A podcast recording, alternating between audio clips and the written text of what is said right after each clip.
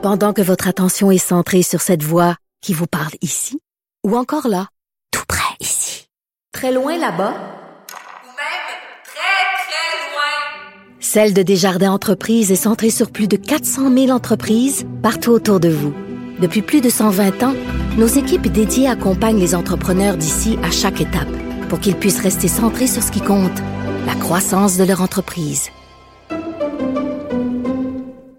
La Banque Q est reconnue pour faire valoir vos avoirs sans vous les prendre. Mais quand vous pensez à votre premier compte bancaire, tu sais, dans le temps à l'école, vous faisiez vos dépôts avec vos scènes dans la petite enveloppe. Hmm, C'était bien beau. Mais avec le temps, ce vieux compte-là vous a coûté des milliers de dollars en frais, puis vous ne faites pas une scène d'intérêt. Avec la Banque Q, vous obtenez des intérêts élevés et aucun frais sur vos services bancaires courants. Autrement dit, ça fait pas mal plus de scènes dans votre enveloppe, ça. Banque Q, faites valoir vos avoirs. Visitez banqueq.ca pour en savoir plus. Antoine Robitaille. Il décortique les grands discours pour nous faire comprendre les politiques. Là-haut sur la colline. C'est mardi, jour des actualités de l'histoire. Les actualités de l'histoire. Avec Dave Noël et Antoine Robitaille. Et bonjour Dave Noël. Bonjour Antoine. Dave Noël, c'est notre chroniqueur d'histoire et accessoirement journaliste au devoir, auteur entre autres de Mon calme général américain au Boréal. Il est avec nous tous les mardis parce que l'histoire et le passé sont toujours d'actualité en politique. Là, on est lundi, on enregistre lundi parce que mardi, c'est le budget. Et moi, je suis dans le huis clos au moment où vous écoutez euh, cet enregistrement.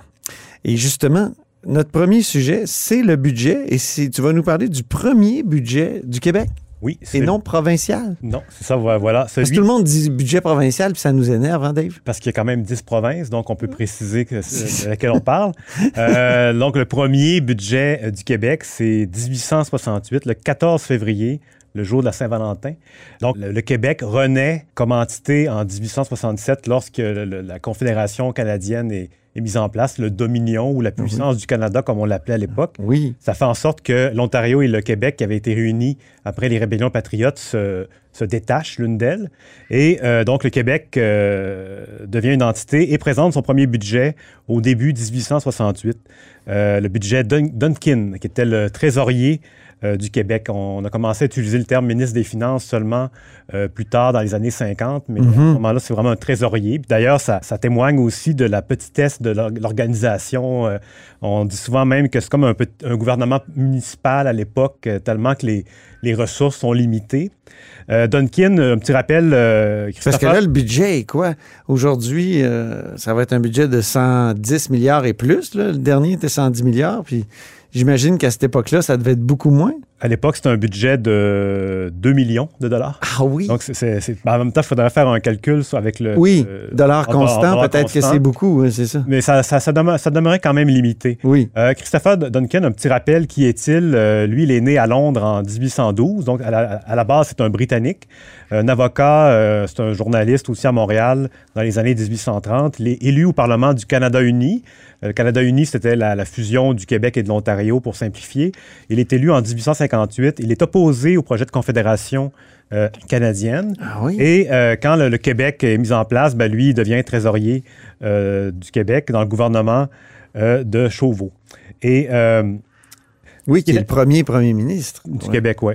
Et euh, un, un élément intéressant, c'est que la date du budget est annoncée l'avant-veille de sa présentation. Contrairement à aujourd'hui, on l'annonce quand même au moins deux semaines d'avance, des Ouais. fois plus. Presque un mois, oui. Oui, et le, le budget est présenté un vendredi soir à 20 h. on signale à l'époque qu'il y a- un petit retard car euh, Duncan était souffrant, euh, il était malade, euh, ça, ça, ça complique un peu la chose, mais malgré tout, il a fait des efforts surhumains, comme on le mentionne dans les journaux, pour prononcer un discours de deux heures. tout. Ah oui, c'est intéressant. Et à l'époque, Oui, c'est euh, toujours un long discours, le discours du budget. Ouais, on reste quand même dans les mêmes eaux à, peu près. Sauf que le budget à l'époque, euh, l'exposé financier, comme on disait, ne faisait que 40 pages. C'était assez limité, mais pas de huis clos, comme on a, comme on connaît euh, de nos jours, euh, des huis clos où on est enfermé tous les journalistes ensemble euh, de, 8, de 9 h le matin jusqu'à 16 h, jusqu'à temps que le budget soit présenté. C'est ça. À l'époque, les journalistes en, en, prennent connaissance au moment où il est, où il est euh, prononcé. Prononcé en anglais, d'ailleurs, qui était la langue des affaires à l'époque. Euh, on considérait normal, jusqu'aux années même 1950 au Québec, que le, le, le, le ministre des Finances soit un anglophone. C'est un peu une chasse Oui. gardée. Et quand il est présenté... Ça va demeurer très longtemps, ça. Très, très longtemps. Ouais. Et euh, Duncan le présente en anglais et il s'en excuse d'ailleurs dans son, dans son discours du budget. Et euh, le premier ministre Chauveau, lui, traduit des passages ici et là pendant la- les deux heures que, dure la présentation. Comme je disais tantôt, un budget de, bah, de 2 millions. Les dépenses, en fait, c'est 2 millions de dollars. Euh, un point intéressant, c'est que seulement 10 des revenus sont consacrés à la, dépenses euh, sont à la santé, contre euh, la moitié aujourd'hui du budget. À l'époque, les communautés religieuses étaient très présentes et aussi les soins de santé étaient moins coûteux. La justice récolte le quart du budget, donc c'est vraiment une dépense importante à l'époque. Et euh, Les prisons, j'imagine. les prisons, oui, Est-ce que c'est la sécurité publique? ouais, ça rassemblait, les ministères étaient très limités, les cabinets, c'était une demi-douzaine de personnes, donc c'était concentré. Euh, et comme je disais tantôt, c'était un peu un gouvernement municipal. La fonction publique québécoise comptait 92 employés.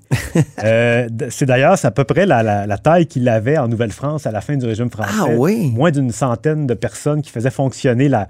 On parlait pas évidemment d'une province. C'était pas un. État-providence. C'était pas un. État, non, c'est ça vraiment pas. On était... Alors qu'aujourd'hui, c'est le secteur public, c'est 500 000 personnes. C'est énorme, c'est vraiment Ouais. énorme. Euh, les recettes proviennent surtout d'un subside fédéral euh, de 915 000 qui, qui est versé et euh, l'État de la couronne, les licences. On anticipe à l'époque un surplus budgétaire, mais en même temps, on rappelle que comme la, la division du Québec et de l'Ontario est très récente, on ne sait pas encore exactement euh, qu'est-ce qui va relever de dette, euh, qu'est-ce qui va nous revenir comme dette de l'ancien, Ah oui. euh, l'ancienne province du Canada uni. Parce que c'est un vieux grief, ça, que lorsqu'on avait fait le Canada uni, ben il y avait une dette à éponger, puis c'est le Québec qui a épongé la dette du Haut-Canada. Parce qu'on a, c'est ça, le Québec a beaucoup euh, payé pour les infrastructures du Haut-Canada qui étaient moins développées. C'est ça. Et euh, au retour, ben, c'est ça, à la fin, on n'a pas eu le, le retour euh, équivalent en Mhm. investissement.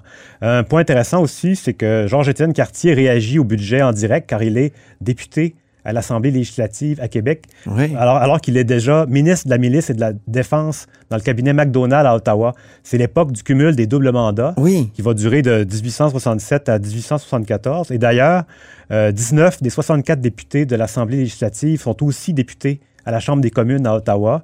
Ça, ça représente 30 des députés. Ce qui fait en sorte qu'on on considérait vraiment à l'époque, les contemporains, que le gouvernement du Québec, c'était un peu une excroissance euh, du fédéral. C'est ça, oui, oui. Et euh, Cartier en profite pour se féliciter du succès de la Confédération toute récente et il en est euh, très content. Donc, il y a juste Martine Ouellette euh, dans l'ère récente qui a comme eu un pied dans les deux parlements parce qu'elle était chef du Bloc québécois et députée de Vachon ici à Québec. Mais sans être députée. Elle n'était pas députée, c'est Ouais. ça, Mais ça. ça. Ça Mais- faisait penser un peu à ça en Oui. termes de conflit, euh, Oui, d'intérêt en quelque sorte, là, de, de, de C'est ça. juridiction. ouais. Elle faisait quand même des points de presse dans le hall du Parlement à Ottawa. Ça donnait l'impression qu'il y avait cumul et elle avait de l'air à tirer le diable par la queue. C'est un peu un rappel de cette période-là euh, initiale qui s'est terminée assez vite quand même. Exactement. Deuxième sujet maintenant. On continue la série Quitter le pouvoir depuis 100 ans. Comment les premiers ministres ont quitté le pouvoir? On en est maintenant rendu à Antonio Barrett. Oui, qui n'est pas le plus connu. Non, Euh, en- je le prononce à l'italienne, mais c'est vraiment Antonio Barrett. Ben, il y avait beaucoup d'Antonio. Il y avait Antonio Talbot, qui était un autre ministre Oui. du gouvernement Duplessis euh, à l'époque. Pourquoi il y avait tant d'Antonio? Euh, il y a eu des effets de mode dans, la- dans les prénoms, on n'y échappe pas, c'est constant. Antonio euh, Barrett, un petit rappel, il est né à Joliette en 1899, donc euh, au siècle précédent. Euh, c'est un ingénieur, mécanicien, il a fondé une société de courtier d'assurance dans les années 30. Euh, et lui, il devient, c'est ça, ministre de l'Union nationale entre 1944 et 1960 comme ministre du Travail du gouvernement Duplessis et sauver son successeur.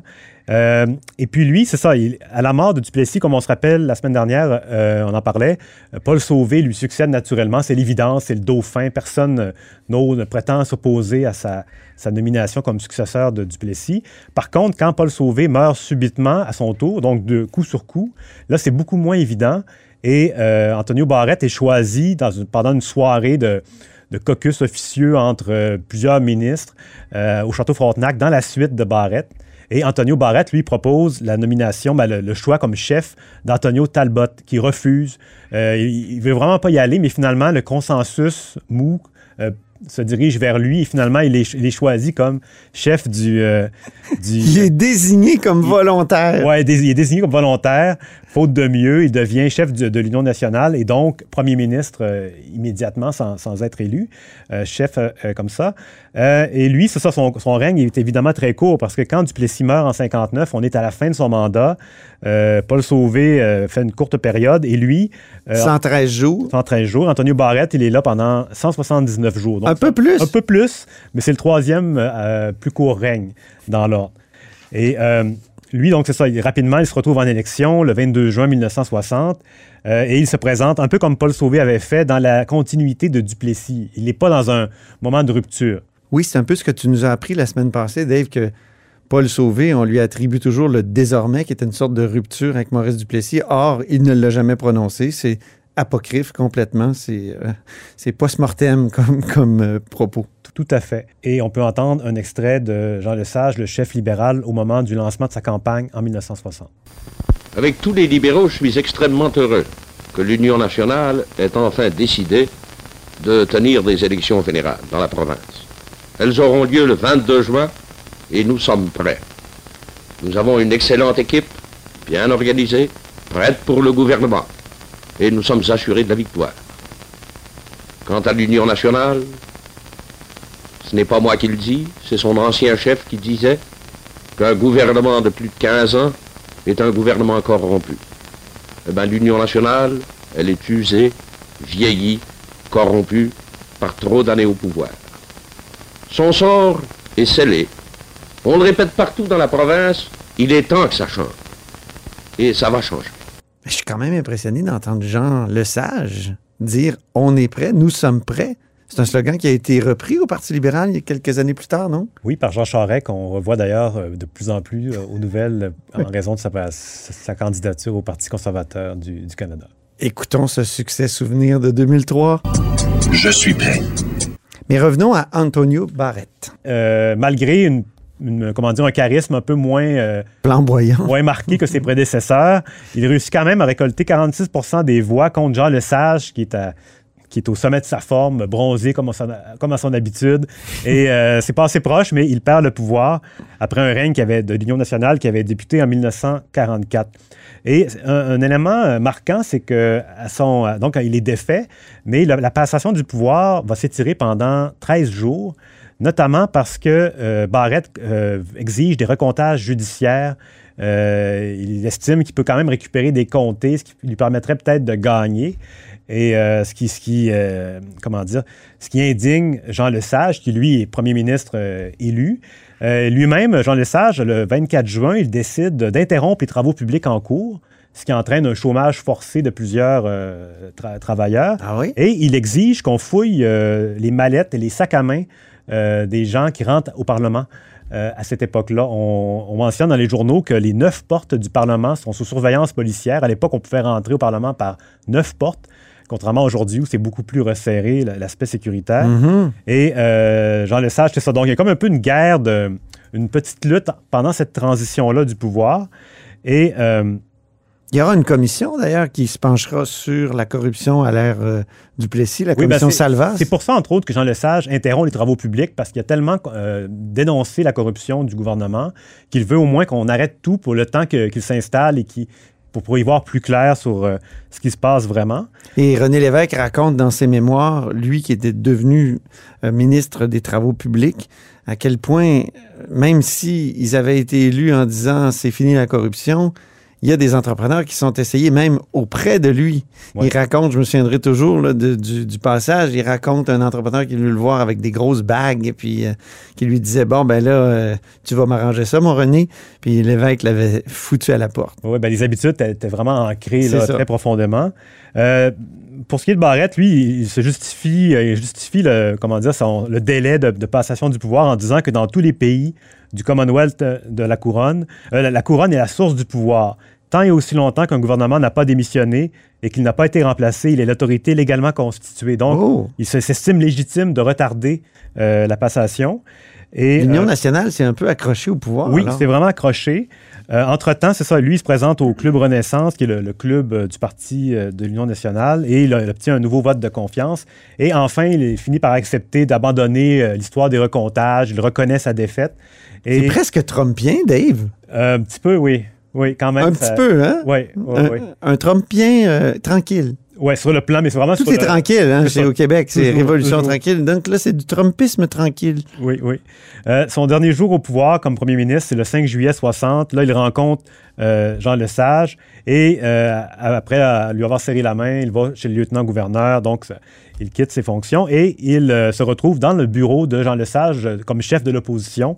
Et dans les journaux de l'époque, on, on souligne que- qu'il est mélancolique, euh, qu'il se, se retrouve dans une pièce avec la peinture défraîchie, Ah oui. des pièces exiguës, mal éclairées, où on ne retrouve ni tapis, euh, ni salle de toilette attenante. Donc, euh, il se retrouve vraiment dans un environnement plus misérable qui, qui souligne euh, sa défaite. Ah. À la suite, c'est ça, il va, il quitte la politique. Il devient ambassadeur du Canada en Grèce entre 1963 et 66. Eh bien, la période des colonels. Oui, et il décède à Montréal en 68 à l'âge de 69 ans. Et, euh, fait intéressant, il a publié deux ouvrages. Euh, le premier, Le communisme est-il une menace en 1954, au plus fort de la guerre froide? Et il a Ouais. publié ses mémoires en 1966. Et ça, c'est comme- c'est un petit ouvrage. Euh, comme, n'oserais pas dire que c'est fascinant parce que c'est vraiment limité comme réflexion. Mais quand même, c'est le seul premier ministre du Québec qui a écrit ses mémoires avec, à, à part René Lévesque. On a seulement deux premiers ministres qui ont vraiment pris la Ah, plume oui. pour raconter leurs souvenirs. euh, C'est dans fou. les autres cas, c'est vraiment des biographies rédigées par. C'est un ça. Mais donc, au moins, on peut le souligner qu'il a tout de même pris la peine de rédiger ses mémoires pour son court mandat euh, d'une centaine de jours. As-tu un extrait? J'ai pas d'extrait, mais Ok. euh, ça, honnêtement, c'est pas un ouvrage euh, marquant. Pas transcendant, là. Non, non, non, je l'ai lu, mais euh, c'est pas, disons, je pense que son ouvrage sur le communisme est plus intéressant. OK.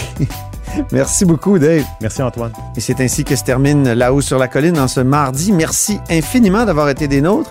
N'hésitez surtout pas à diffuser vos segments préférés sur vos réseaux. Ça, c'est la fonction partage. Et je vous dis à demain.